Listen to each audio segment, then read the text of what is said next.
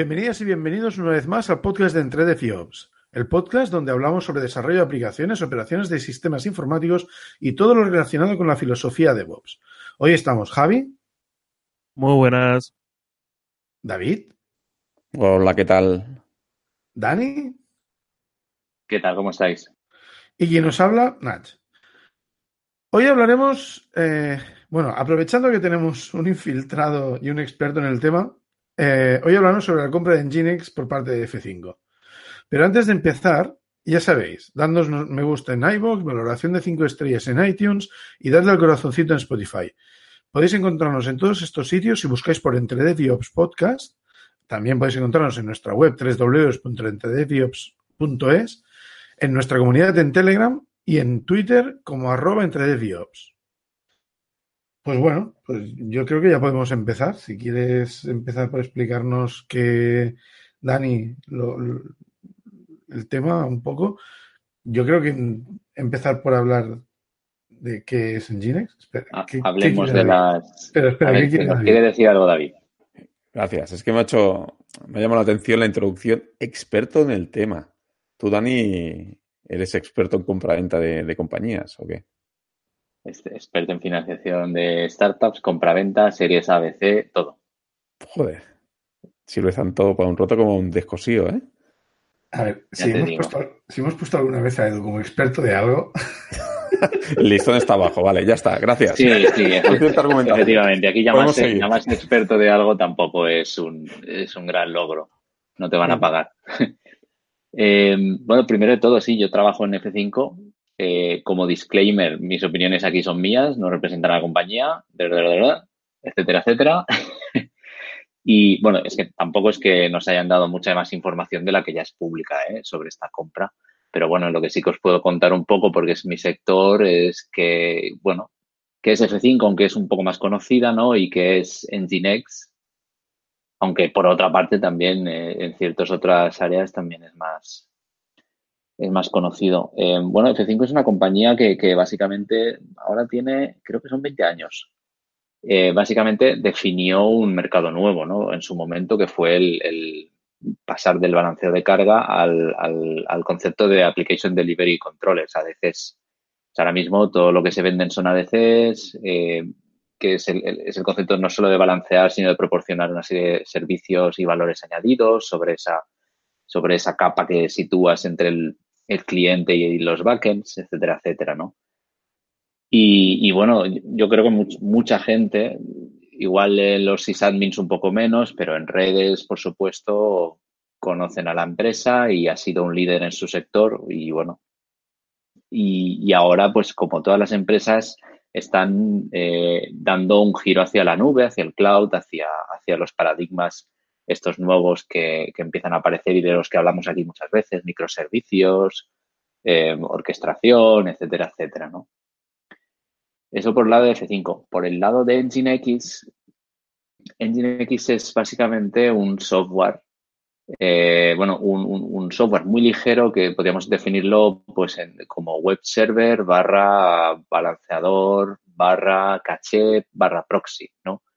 Es un proyecto, yo estuve mirando la historia porque no la conocía bien, es un, es un proyecto que empezó, data del 2002, donde un, un chaval ruso que se llama Igor Sisoev empezó el desarrollo. Al principio era un proyecto suyo, open source, y esto hasta 2011, de hecho, no se fundó la compañía vinculada al, al Nginx, al producto, que es Nginx Incorporated. Eh, 2008 dice, eh, es 2011. Hasta 2011 no se, no se fundó la compañía. Y ya entonces, a partir de, de 2011, empezaron a sacar pues productos asociados a ese, a ese web server, a ese, software, a ese Nginx, pues como de, de, la misma forma que muchos open source se monetizan, ¿no? Dando soporte extendido, dando otras funcionalidades que la Community Edition, etcétera.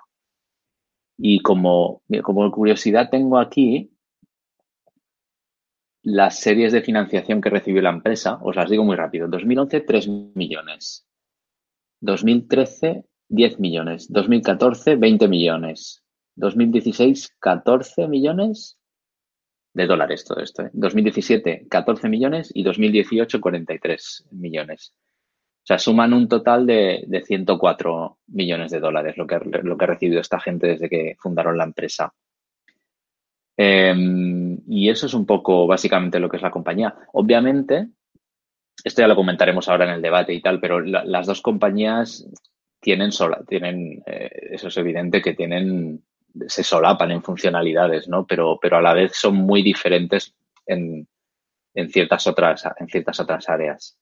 Entonces, esto ya lo comentaremos ahora cuando hablemos de la compra. Básicamente esas son las dos empresas que, que tenemos vinculadas. Así que si alguien quiere comentar lo que, cómo ha sido la compra. Pues por lo que he estado buscando, eh, ah, la han comprado por 670 millones, que es bastante más que los 43 de, que habían recibido el último año. Y en las, las páginas web que he encontrado, lo que hablaban es que F5 quería ampliar su parte de DevOps, de NetOps, de, bueno, o sea, eh, mucha palabrería, pero nada realmente eh, sustancioso de eh, se ha comprado por esto.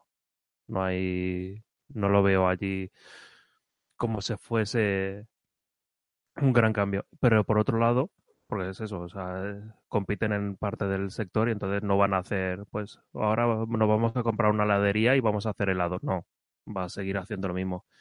También he encontrado referencias que decían que no se va a tocar la licencia BSD del engine, eh, pero esto ya lo comentaremos luego.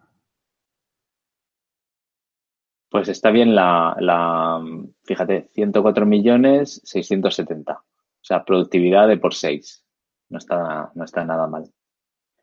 Y los últimos que metieron la pasta en el, en el 2018, la, la serie C, que me parece que me parece que leí por ahí que fue Goldman Sachs, imaginaros. El pelotazo que también se han metido. ¿Quién quiere empezar a comentar? ¿Qué significa esto para el open source? Bueno, eh, yo simplemente comentar que he leído por ahí, no sé en qué fuente, disculpad porque no me la he guardado, pero básicamente eh, en línea de lo que decía Javi, según había dicho F5, no sé si tú, Dani, tienes alguna información más, más extendida, pero bueno, eh, se iba a mantener la marca Nginx como una empresa totalmente independiente, totalmente aparte, que no iban a tocar, como habéis dicho Javi, el tema de open source, ¿vale? Iban a mantener el servidor web como open source. Eh, sí que he leído que, los, los dos fundadores o el CEO y fundador entraban a formar parte de la junta directiva de F5 eh, y, luego, bueno, que ponían o se quedaba la persona actual que gestionaba la empresa, la seguía dirigiendo. Exactamente el, movimiento no sé cómo era, pero bueno, sé que el fundador y otro más se iban a la junta directiva un poco para, para dar una visión más estratégica a F5 con Nginx. Y bueno, y lo que sí que me gustaría comentar es que he visto algunos, eh, algunas reacciones en Twitter, ¿vale? Que esto siempre me hace mucha gracia. Eh, cuando pasa una compra de estas, igual que cuando cuando IBM compró Rehan, ¿no? Que, parecía el fin del mundo. Entonces, bueno, eh, sinceramente, y doy mi opinión, eh, creo que cada día más hay empresas que, que, van al modelo este, no sé cómo decirlo, dual, ¿no? De, de liberar cierta parte del código eh, o dejar cierta parte de sus servicios en open source y más que nada porque también yo creo que les sirve mucho de banco de pruebas, ¿no? Si quieres tener un producto maduro, si quieres tener un producto que se evolucione, siempre puedes tenerlo en open source, con una comunidad que te lo vaya empujando, que te vaya generando cosas que funcionen y a partir de ahí coger ideas y pasarlas a tus productos de pago. Esto lo he visto, este modelo lo he visto en varios fabricantes, la verdad. No sé qué opináis el resto. Bueno, yo he visto también algunas reacciones en, Slack, grupos de Telegram y tal. Y, a ver, mm, esto es un poco como, como lo de GitHub y Microsoft o como lo de... Bueno, de hecho, no tanto como lo de GitHub y Microsoft, pero un poco como lo de IBM y Red Hat, sí. Em, sí que con Red Hat sería un palo que IBM quisiera cerrar cosas y empezar a hacer ciertas actividades como hizo Oracle con, con licencias de Sun y tal, pero yo creo que en este caso, no sé. Em, es una pelea un poco. Sí que sería una un fastidio, vamos a decir. Sería un fastidio tener que volver a crear un proyecto para tener Nginx, pero en principio lo que ya está ahora no podrían quitarlo. Entiendo que no. Entonces, mm, sí, habría que buscar un fork y, o sea, iniciar un fork y continuar el desarrollo. También es cierto que, por ejemplo, ahora hay lenguajes como que, que mucha gente dice que podrían ser óptimos para este tipo de tareas, como Rust o Go, no sé, mm, a lo mejor, a lo mejor sale algo bueno. Yo un poco, hay una cosa que, pienso muchas veces, ¿no? Cuando, cuando, al menos desde mi punto de vista, cuando apareció en Ginex y, empezó a ponerse como algo interesante, corría una cosa que se llamaba Apache por ahí, ¿no? Que, que unos, unos cuantos años antes había, se había convertido en el servidor web mm, de referencia, porque era mucho más eficiente que, lo que había antes, que el, que el servidor de Mosaic o que, o que el IES en, Windows. Pero también corría por allí el Light HTTPD o Lighty, que es otro software también libre, muy pequeñito, que era más eficiente que Apache, aunque no tuvo tanto acierto a, a, encajar en las necesidades del mercado y de la tecnología y su evolución como, como en Nginx. Entonces, no sé, pueden pasar muchas cosas, claro, pero me sorprendería que tuviésemos problemas por esto. Claro, la cosa aquí es que Nginx se ha posicionado muy bien, ¿no? O sea, desde hace muchos años ya entendieron que la cosa iba de, de, de, lo que ahora llamamos microservicios. Entonces el producto suyo pues es muy ligero, está muy depurado. Tienen también un API Gateway, entendieron que era un mundo de APIs lo que venía. ¿No? O sea, es más, va más allá de, lo que podrías hacer con Apache, las rewrite rules o hacer de proxy inverso, estas cosas. Va, más allá. Y respecto a todo esto de software libre, la gente no tiene que olvidar que, que, que Nginx ya pasó a ser una compañía. O sea, era un proyecto open source y como he comentado al principio en la historia de la compañía, se fundó una compañía que empezó a ganar dinero con, con, con Nginx. O sea, sacó el Nginx Plus, empezó a cobrar servicios de suscripción y bueno, y la parte de, común, de, bueno, de open source se siguió desarrollando. Y esto por un lado.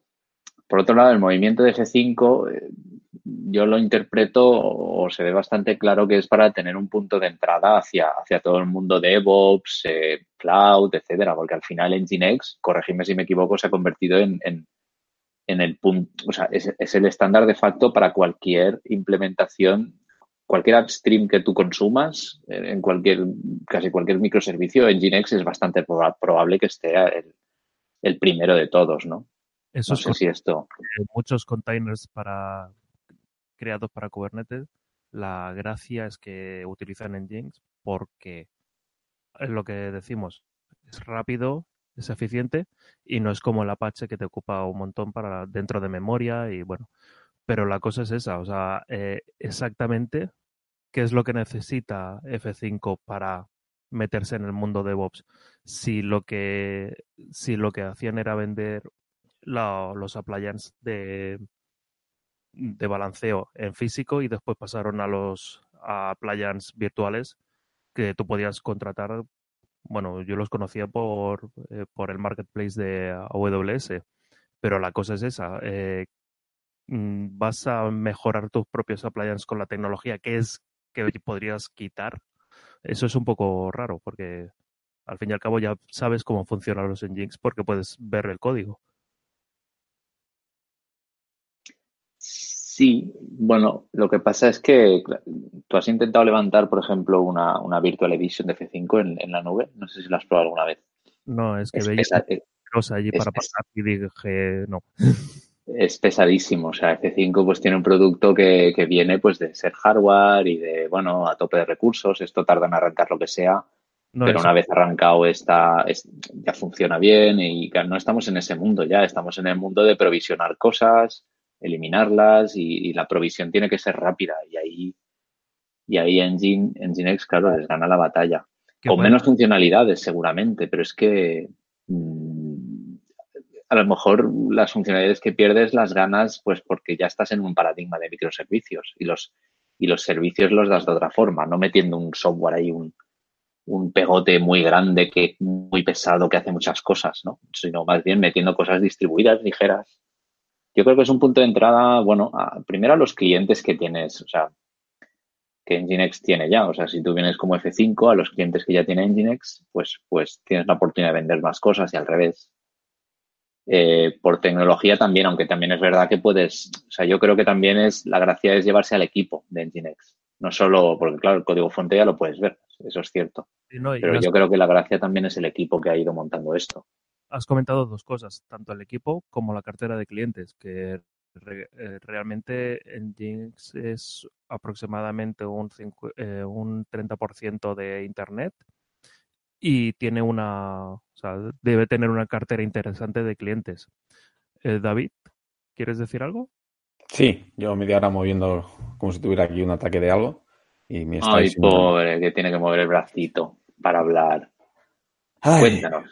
Mira, en referencia a lo que decíais de, la estrategia que ha seguido en Nginx versus Apache, ¿vale? No olvidemos una cosa, ¿vale? En Nginx, como decíais, hay una empresa detrás que ha recibido rondas de inversión, que rápidamente se ha situado con productos corporate, ¿vale? Con lo cual ha visto hacia dónde iba el mercado y yo creo que ha sido, ha sido hábil. Mirando los productos, investigando un poco para aquí, pues bueno, tienen balanceadores de carga, tienen cache servers, tienen también tema de API, o sea, se ha, posicionado de cara a, los microservicios, bueno, de cara a lo que necesitaba el, el mercado en enterprise, ¿vale? Con lo cual, pues bueno, como bien decíais, tiene ahí una carta de clientes y de tecnologías que puede ser muy interesante para F5. Y luego, a ver, Apache no deja de estar soportado, el servidor Apache no deja de estar soportado por la Apache Foundation, con lo cual tiene una filosofía totalmente diferente. ¿vale? O sea, no deja de ser una fundación que tiene sponsors, tiene donaciones, con lo cual yo creo que estamos hablando de, dos productos con un enfoque totalmente diferente, ¿vale? Entonces, claro, eh, creo que lo debemos tener muy en cuenta. También es eso, eh, con lo que nació en Ginex y el enfoque en Ginex mm, no tiene nada que ver con el enfoque de Apache. Simplemente para defender Apache que me ha dado muy buenos años. Claro, por poner un ejemplo de cómo cambia la filosofía, si os vais a la web de Nginx y miráis productos, tienes el, ¿cómo se llama que lo he visto ahora? El Nginx Controller. O sea, un software de, digamos, a la, de control plane. De esto que nos contaba el otro día, en la última entrevista, en el último episodio que hicimos con Christian sobre networking y paradigmas, nos hablaba todo el tiempo de del control plane y del data plane y todo esto está diferenciando lo que es la, capa de gestión y orquestación de la capa que procesa los datos. Pues ellos siguen esta filosofía, tienen un producto de control ya pensado, o sea, ya asumiendo que tú vas a tener unos deployments donde, bueno, pues, pues tendrás eh, decenas o centenares de instancias de, Nginx y eso hay que orquestarlo. Por lo tanto, ellos ya te ofrecen su producto, seguramente que será API First, etcétera, etcétera, que estos tíos han entendido muy bien hacia dónde está yendo, hacia dónde está yendo el mundo, ¿no? A modo, a modo de pequeño paréntesis, se me ha ocurrido buscar, bueno, he, ido a buscar cómo se pronunciaba en Ginex exactamente. Según ellos, en sus preguntas frecuentes se pronuncia en Janex, en Janex, en Ginex, en Genex, o algo así, o Engine X. También puede ser. De todos modos, lo que he encontrado es otra pregunta en la que dice, ¿hay otros, ¿hay otros web servers similares? Y dan tres opciones. THTTPD, que es un proyecto que no tiene ningún cambio desde 2014 en el repositorio, lo cual no suena muy bien. Cherokee y, y el que comentaba antes. Estos dos últimos parecen más o menos mantenidos recientemente, lo que no habrá que ver cómo están de funcionalidades. Claro Cherokee era un proyecto que salió de una persona de Sun y era una versión, o sea, era un reinvento sobre Apache, por lo que en vez de tener que, pasar a, bueno, lo que teníamos que hacer al Apache, que era quitarle módulos que no eran servibles, este directamente tenías que activar los módulos que necesitabas, que más o menos lo mismo que pasaba con Engine, o Engine, o como se llama. Entonces, eh, Apache, la cosa es esta, eh, que hace, o sea, a Cherokee, ahora no sé qué vida tiene, pero durante mucho tiempo estaba muy, muy, muy, pero que muy bien.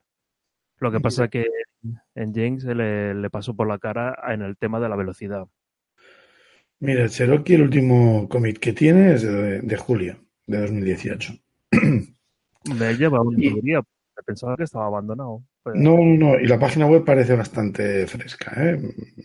La página web principal en cherokee-project.com dice que tiene un panel de administración, mm, una interfaz web bonita y potente, dice. Tiene aquí, bueno, no sé. el IT, yo había usado el IT antes de usar eh, Nginx hace, hace bastantes años. En lugar, para cosas no muy grandes que no necesitará mucho más que un fast FastGI. No estoy seguro de qué más le han hecho. Sí que tiene desarrollo más frecuente porque, por ejemplo, la última versión se publicó en enero de este año, o sea que algo más tiene pero no estoy seguro de que esto tenga muchas funcionalidades. Va por módulos y, bueno, no sé, habrá, que echarle un vistazo a ver cómo está esto. Y sistemas muy ligeros. Sí, sí, sí. No, no creo que sea un, sustituto. De todos modos, es lo que decía antes. O sea, que, que, una compra, que una compañía compre a otra, bueno, vale, sí, Sí, hay que tener un ojo echado en a ver qué hacen con las licencias del software de la compañía original. Pero además, por lo que yo he leído en las cartas y en los blog posts que han publicado ambas compañías, no parece que vaya a desaparecer tampoco la compañía Nginx. Entonces, no sé, es un poco como decir, oh, oh, oh". no sé, parece un poco exagerado poner, rasgarse las vestiduras y poner el grito en el cielo.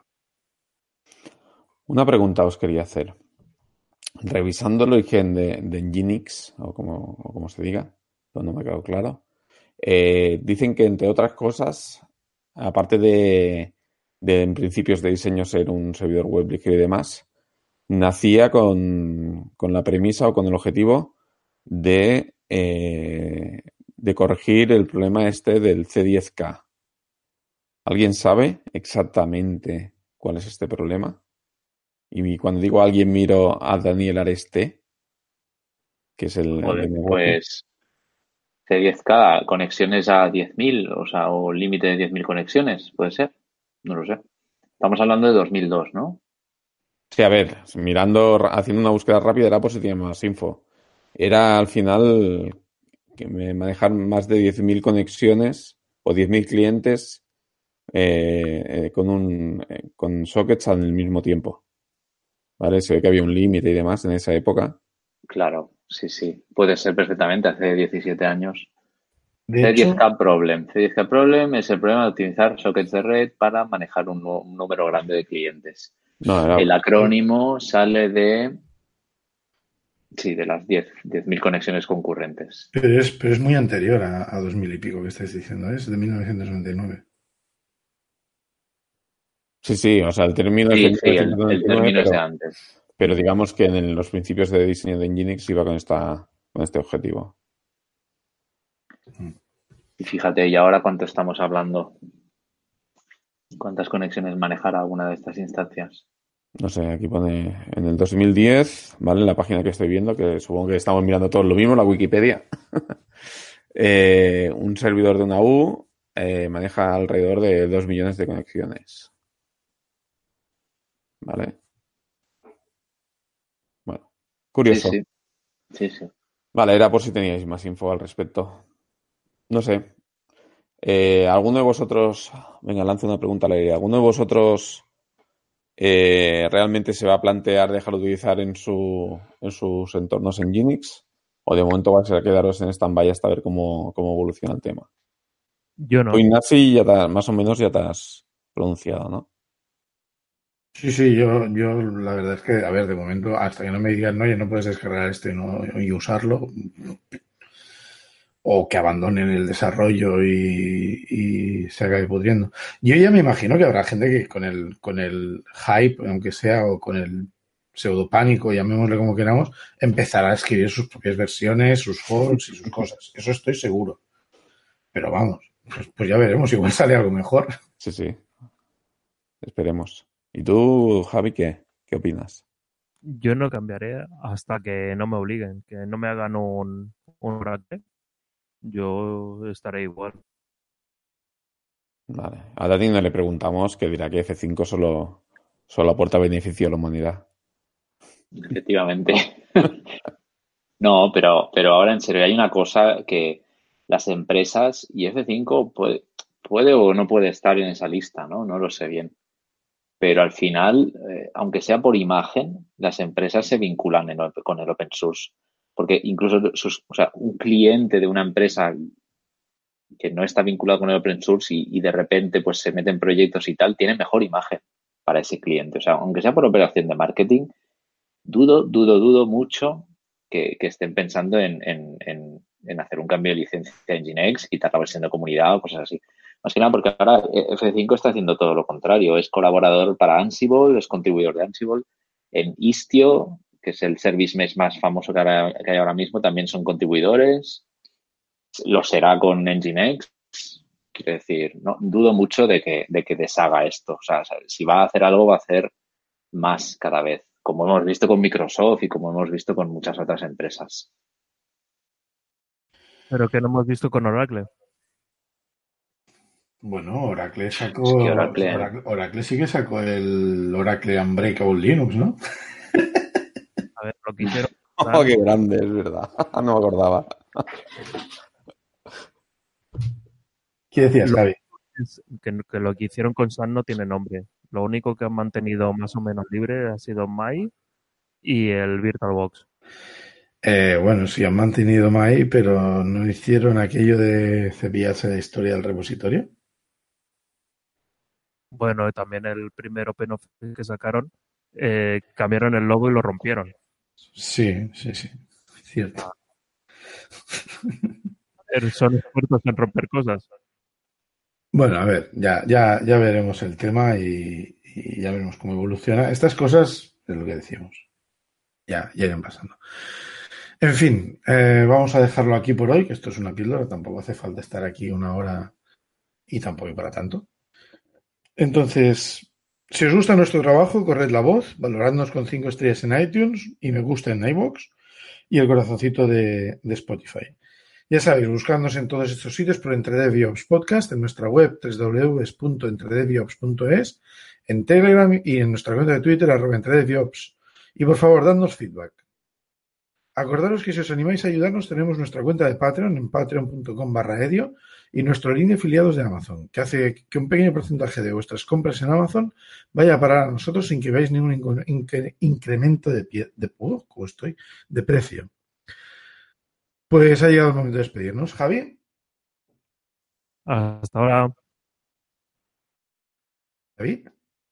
Venga, hasta la próxima. Ani. Nos vemos.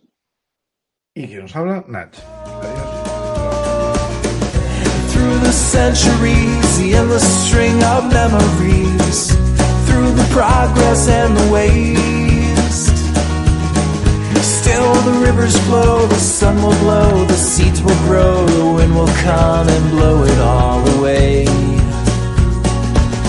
Are just a memory replaced.